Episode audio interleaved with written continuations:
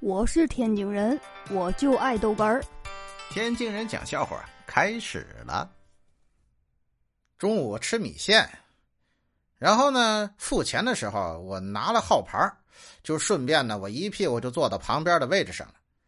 哎，突然看到这脚底下有五十块钱，我立马我一脚就踩上了，然后呢，装作系鞋带哎，悄悄的把钱拿在手中。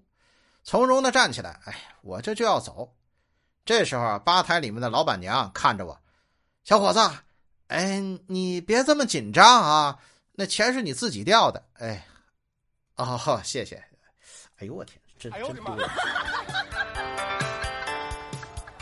哎呀，我们隔壁又吵起来了啊！然后呢，他媳妇儿就拿出一瓶洁厕灵。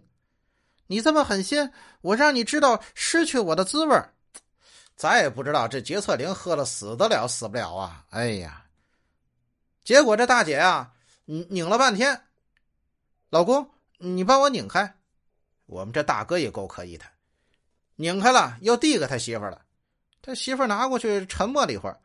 老公，要不你先尝尝过期没？嘿嘿嘿，服啊，服你们两口子。哎呦我的妈！我是天津人，我就爱豆哏儿，欢迎继续收听。